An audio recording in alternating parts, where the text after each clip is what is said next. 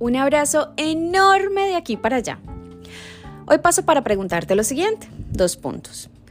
¿Cuál es esa situación o pensamiento que hace tambalear más tu fe?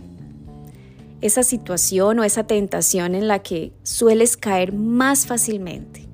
O incluso ese pensamiento que te hace sentir más vulnerable. Ten presente la primera idea que se te venga a la mente y si puedes, escríbela, porque hoy te voy a contar una verdad que te ayudará a contraargumentar cuando ese engaño se te presente y de esa manera seguir caminando hacia donde Dios quiere llevarte. ¿Quieres saber cuál es? Pues te invito a seguir escuchando porque esto es real.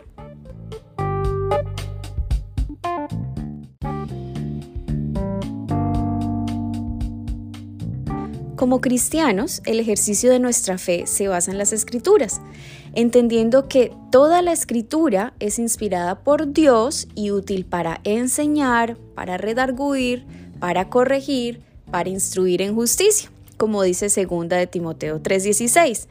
De aquí hay dos cosas muy importantes. Una, que sabemos y creemos que toda la escritura es inspirada por Dios. Y la segunda es que tiene varias funciones. Pero hoy yo quiero hablarte sobre la de redarguir. Yo no sabía exactamente a qué hacía referencia esta palabra, así que me fui a la RAE y la RAE nos da la siguiente definición. Nos dice que redarguir es convertir el argumento contra quien lo hace, como quien dice, contraargumentar. Pero, ¿contraargumentar a quién o qué? Pues contraargumentar contra esos engaños que el enemigo pone en nuestra mente y en nuestro corazón para obstaculizar el propósito que Papito Dios está haciendo en nuestra vida.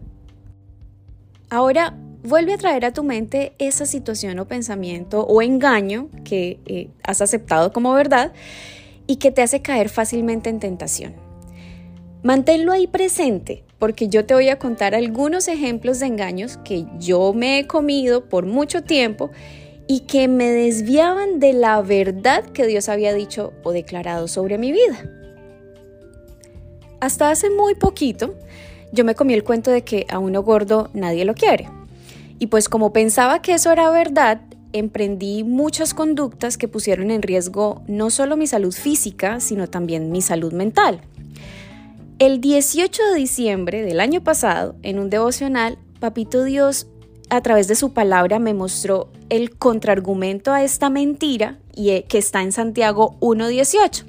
Y este dice así, Él, por su propia voluntad, nos hizo nacer de nuevo por medio de la palabra de verdad que nos dio.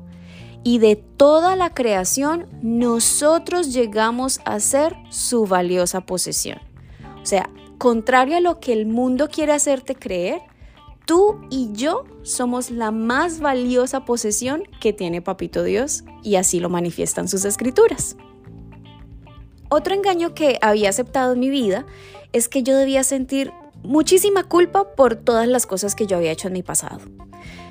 Esto me hacía sentir merecedora de absolutamente todo lo malo y eso no solamente me ponía un gran peso en mi espalda, sino que además no me dejaba levantar la cabeza y ver todo lo bueno que Papito Dios también había hecho en mi vida. Pero el 15 de julio del año pasado también, eh, Dios me saca el siguiente contraargumento. Me dice, yo soy el que por amor a mí mismo borra todas tus transgresiones y no se acuerda más de tus pecados.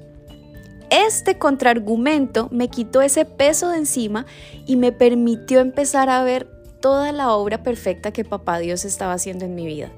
Y ojo, con esto no quiero decir entonces que vivamos pensando que somos santos y que no cometemos pecado, porque ese es otro engaño, pero de alguna manera sí nos aterriza frente a la preciosa obra que Papito Dios ha hecho en nuestra vida a través de Jesucristo y adicionalmente nos quita ese engaño que Satanás quiere ponernos todo el tiempo en nuestro corazón.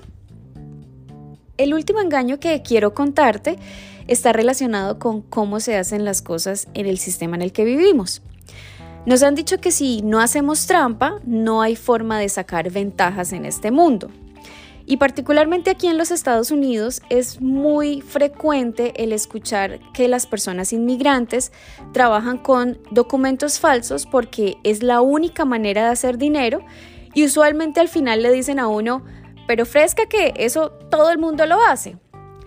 Eso hasta hace muy poco fue algo que rondó en mi cabeza y que el 15 de enero de este año Dios me sacudió y me dio el siguiente contraargumento.